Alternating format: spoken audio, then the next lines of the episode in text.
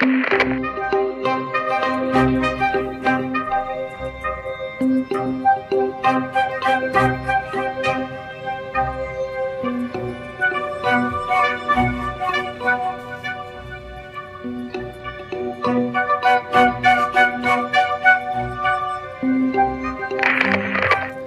minha amiga, olá, meu amigo, como é que vocês estão? Bem-vindos a mais um episódio onde estudamos ectoplasma do professor Doutor Matieto Bino. Na verdade, estamos no segundo livro, Saúde e Ectoplasma, e estamos entrando no assunto agora de cabeça. Até então, conceituando algumas coisas, mas agora entrando de cabeça, já que o livro é este aqui, Saúde e Ectoplasma, a ação do ectoplasma, visão prática e dissertações filosóficas que vem trazer para a gente a, a prática, né? Do, do que, que significa? É só para caça fantasmas?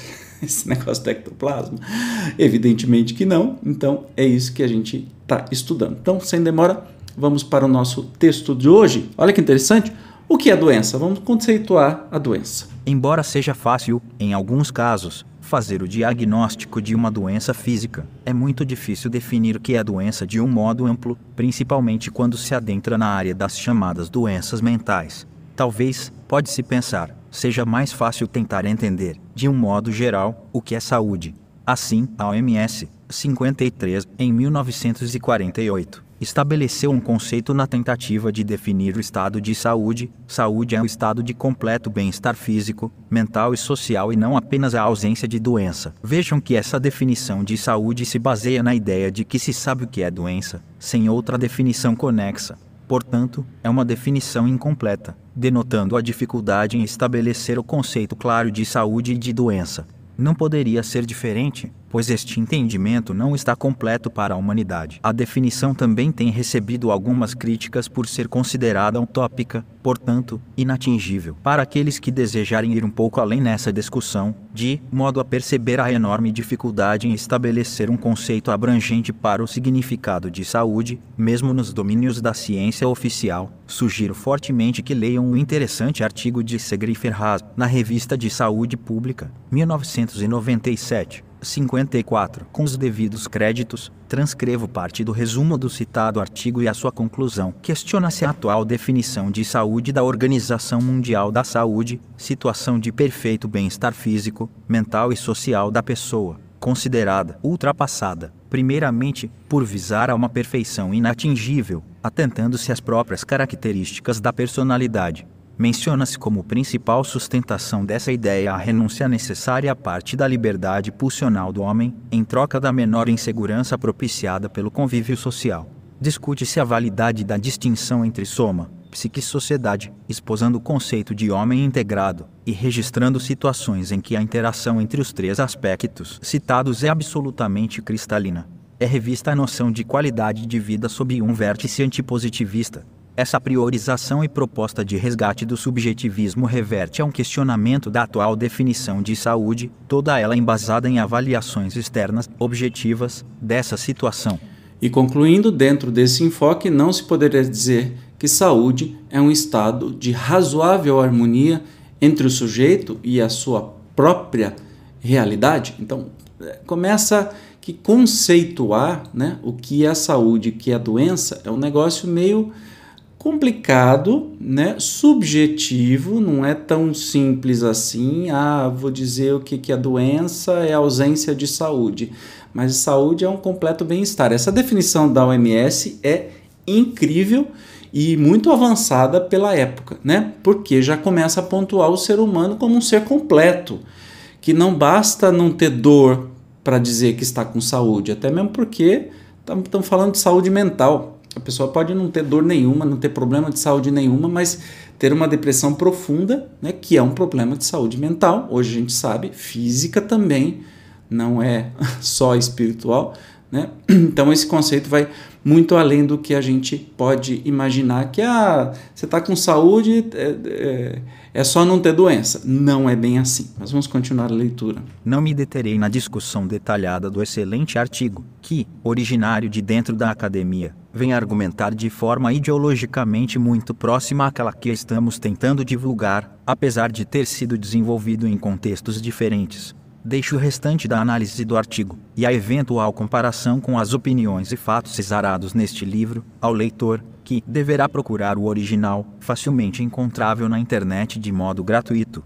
Deve ser deixado bem claro que não há a mínima pretensão de esgotar o assunto nestas poucas linhas e, muito menos, de considerar os conceitos e ideias aqui colocados como completos e definitivos.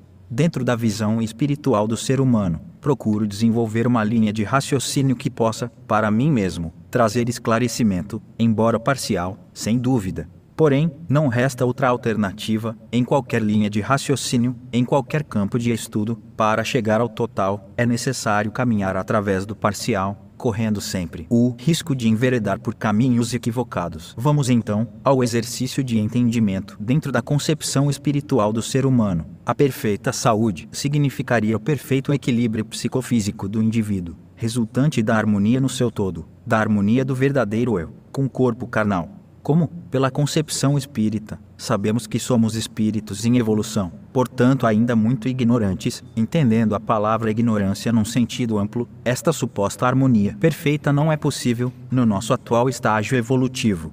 Isto, contudo, não impede que vivamos no plano da matéria, vencendo as dificuldades inerentes à nossa evolução e que, ao contrário destas nos impedirem o avanço, de fato são indispensáveis para que ele se processe. Assim, a doença pode também ser vista como um instrumento de alavancamento da nossa evolução. Um exemplo que pode ser considerado clássico e ao mesmo tempo muito esclarecedor é o caso da surdez de Beethoven, que, em lugar de impedir que ele continuasse a tocar e a compor, ao contrário, o impulsionou para níveis mais altos da sensibilidade musical. Podemos, então, entender, desde o início desta discussão, que aquilo que chamamos de doença, e que é de difícil definição, é algo inerente a nós, espíritos, refletindo a etapa espiritual que alcançamos. Entende que não tem como ser simples a definição do que é doença e a definição do que é a saúde, mas a saúde completa é um equilíbrio emocional, espiritual e físico do ser humano. Né? Uma doença independente de uma possível definição do que ela possa ser ao se manifestar no corpo físico reflete desequilíbrio ou incapacidade do ser espiritual. Em outras palavras, reflete ignorância. Deste modo, ela pode ser encarada como tendo função evolutiva, não punitiva, como é comumente considerado, impulsionando-nos para o aprendizado. Aliás, eu particularmente, Evandro, acho que a doença é um fator de impulsionamento, de correção de rota, né?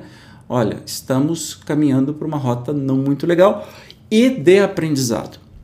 É, não acho que Deus, na sua perfeita inteligência, seu perfeito amor, nos puniria a nós e a todas as criaturas vivas, né? Com doença só para, ah, isso aqui é a punição para alguma coisa. Eu acho que é experiência e aprendizado. Mesmo que seja um aprendizado muito difícil, uma experiência muito difícil, todos nós passamos por isso, né?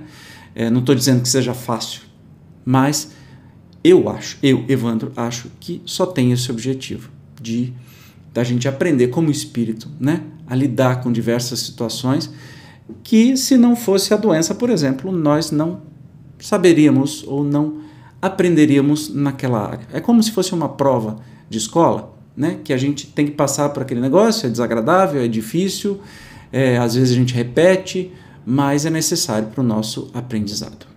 Não se pode esquecer, por outro lado, que o corpo orgânico, pela sua constituição e fisiologia, pode sobreviver apenas em determinadas condições ambientais, fora das quais sucumbe. Ele é feito de materiais, átomos e moléculas que se agrupam em órgãos e tecidos. Pelas suas características, o corpo físico pode sobreviver dentro de um limitado conjunto de situações internas e externas a ele.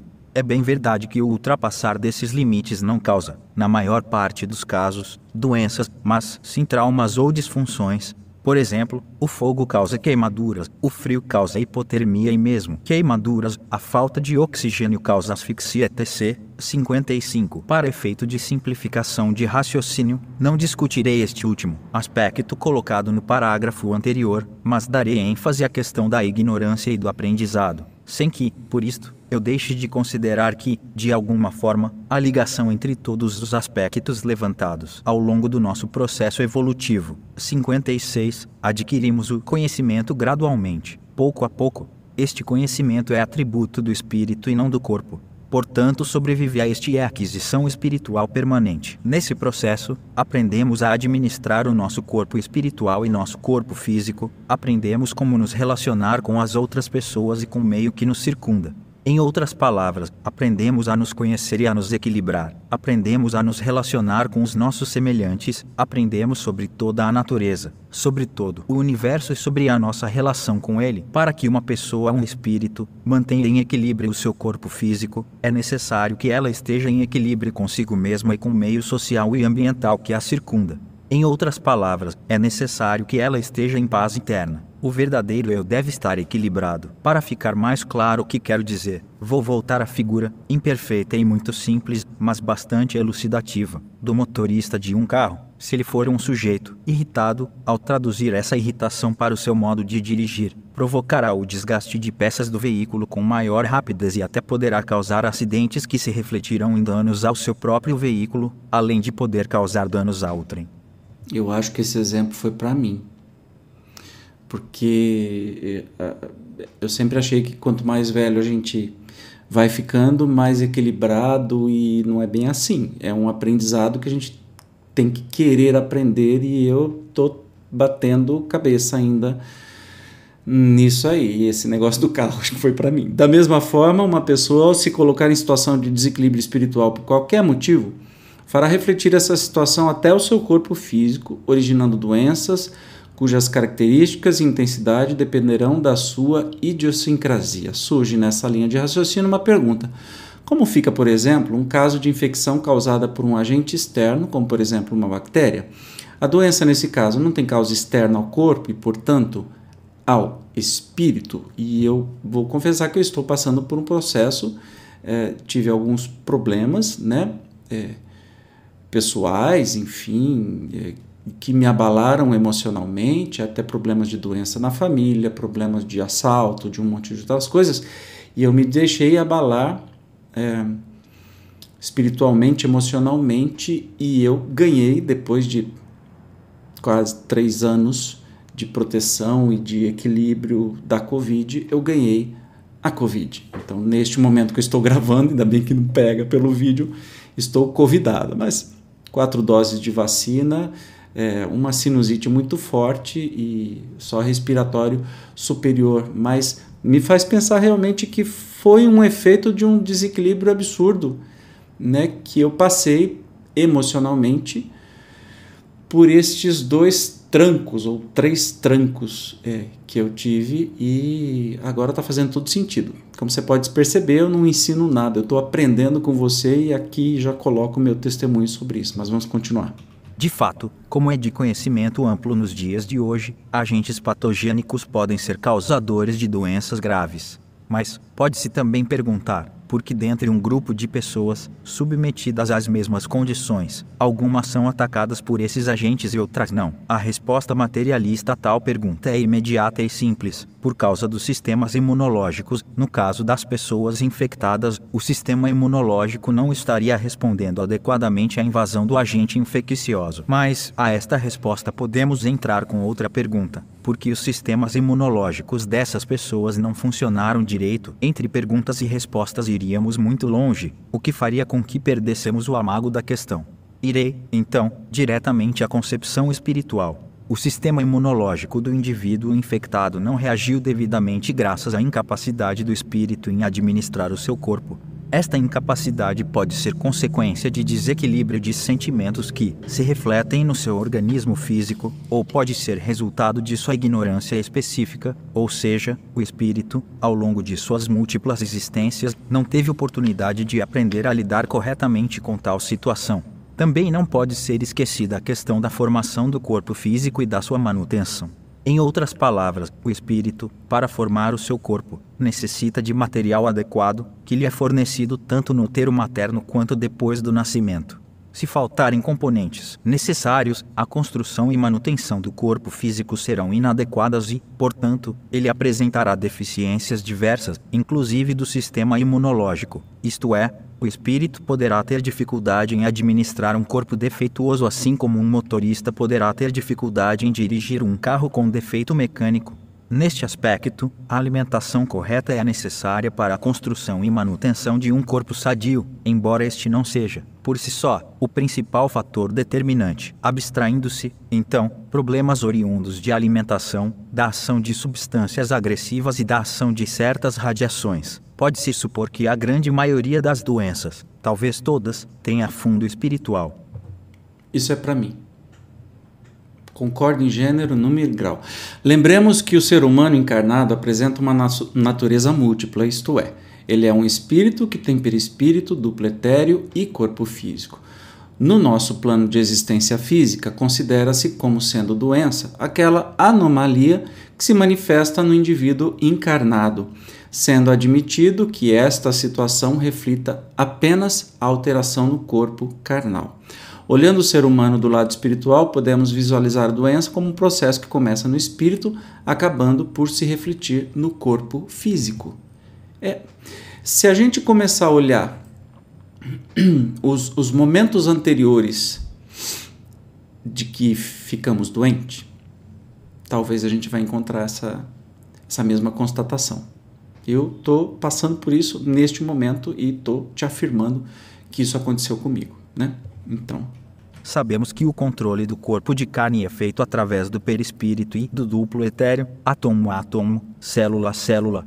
Este controle é aprendido pelo espírito através de toda a sua história reencarnatória, de modo que a sua situação evolutiva, no momento considerado, reflete a somatória de suas experiências. Como somos espíritos em evolução, o aprendizado continua sempre, incessantemente. Ainda estamos aprendendo a controlar as nossas emoções, estamos aprendendo a nos relacionar com o nosso próximo e com a natureza, estamos tentando entender o universo que nos rodeia. Portanto, como espíritos em fase inicial de aprendizado, ainda estamos sujeitos a muitos acidentes de percurso, entre eles as doenças. Alguém poderia questionar como, então, podem ocorrer as doenças congênitas, uma vez que, neste tipo de caso, o indivíduo sequer havia nascido e já carregava a anomalia em si. É postura corrente que as pessoas, mesmo sendo espiritualistas e até espíritas, coloquem em posição principal a vida carnal em relação à espiritual. É como se a referência evolutiva principal fosse o corpo de carne, e não o espírito, Ora, o que tem continuidade, ao longo do processo evolutivo, é o espírito, e não o corpo de carne que se decompõe ao fim de cada vida no plano da matéria densa. O espírito leva sua bagagem intelectual e emocional consigo, em qualquer esfera de existência em que esteja. Se o espírito carrega com ele alguma situação de desequilíbrio que possa acarretar uma doença, já no período de formação do feto, ela se manifestará como uma doença congênita. É evidente que tal explicação, por mais que possa ser satisfatória, com certeza não é totalmente abrangente. Não continuarei, porém, no presente momento, a andar pelos caminhos de tão complexo assunto, pois poderíamos desviar sobremaneira do objetivo do livro. É, então está é, tá falando sobre realmente as doenças pré-existentes serem do espírito que forma o corpo, e a gente estuda isso no Espiritismo, né? mas ele não quer desviar. Excetuando-se, então, ações graves de caráter externo, sobre as quais o corpo físico não tem condições de reagir, todas as doenças são de caráter espiritual. Antes que alguém precipitadamente aqui conclua que, portanto, os medicamentos, principalmente os alopáticos, ou seja, esses medicamentos que a gente compra na farmácia, não serviriam para nada, uma vez que não atingiriam o espírito, gostaria de deixar claro que não é o caso. Não tocaria agora neste assunto, deixando para páginas logo adiante, onde discorrerei um pouco sobre a questão. Né? Ele, evidentemente, ele não está falando sobre. É, ah, então, se a doença é originada no espírito, que a gente toma remédio à toa, não, não tem nada a ver uma coisa com a outra, né? O aparecimento de problemas, que chamamos de doenças, no organismo humano, é antecedido por modificações importantes no plano do espírito, isto é, do princípio inteligente, do verdadeiro eu, criado um desequilíbrio que, em suma, é emocional. Este passa a se manifestar no corpo espiritual segundo características próprias do indivíduo e, em sequência, no duplo etéreo, terminando por aparecer no corpo físico, estabelece-se, então, o que comumente chamamos de doença. É fácil entender esse esquema geral sobre o mecanismo de estabelecimento das doenças, se for admitida a ascendência do espírito sobre o corpo denso. Se, em essência, cada um de nós é um espírito e os diversos corpos, perispírito, corpo vital e corpo denso que temos são acessórios que criamos para nossa manifestação nas dimensões de vida que habitamos. É de se esperar que através deles manifestemos o nosso estado de conhecimento e, principalmente, de sentimentos quando, dentro daquilo que seria adequado para o nosso estado evolutivo, estamos suficientemente equilibrados, conseguimos manter o nosso sistema de corpos em relativa harmonia, tanto internamente como com o meio que nos circunda. Assim, não se estabelece doença. Ao contrário, se nos deixarmos levar persistentemente por emoções inconvenientes, perderemos o adequado controle do sistema de corpos, o que acarretará, em última instância, o descontrole relativo do equilíbrio do corpo físico, levando ao aparecimento de patologias. Segundo a idiosincrasia de cada um, a idiosincrasia é determinada não somente pelas condições estruturais do corpo físico, resultantes da sua construção original na gestação, mas também, e principalmente, pela história evolutiva de cada indivíduo. Um exemplo muito claro é o daquelas pessoas que, ao receberem uma notícia que lhes causa imensa emoção, produzem um estado tal que o coração entra em colapso, podendo até, em grau maior, levar ao desencarne. Também são comuns as situações nas quais o intestino das pessoas tem as suas funções afetadas, levando a disenterias ou, ao contrário, a constipação, em função de situações enfrentadas. Não devemos esquecer, ainda, de casos muito comuns, que acontecem com pessoas ao nosso redor, e mesmo conosco, com certa frequência, e que são, de modo geral, facilmente reversíveis, como tremedeira, suores, ruborização, etc., causados por emoções. É, exatamente. Eu tenho certeza que isso é você já sentiu, né? Especialmente falou do, do lugar chave assim, do intestino, né? Você está muito ansioso, está com medo de alguma coisa, de um processo, de uma coisa que está acontecendo na sua vida. A primeira coisa que desanda é o intestino. E aí fica mais claro ainda que as nossas emoções, o nosso espírito manda no nosso corpo e se a gente se desequilibra, o nosso corpo físico é o primeiro que vai para o beleléu e se desequilibra realmente, né? E cai o sistema imunológico, como foi o meu caso aqui. Mas vamos concluir. A ciência materialista explica tais acontecimentos pela ação sobre o sistema nervoso. Para nós, que temos uma visão espiritual do ser humano, esta é uma explicação parcial. Sendo o espírito controlador do corpo físico, ele exerce o controle através do sistema nervoso. Chegamos ao ponto onde correlacionamos o estado de saúde do indivíduo com o seu estado emocional.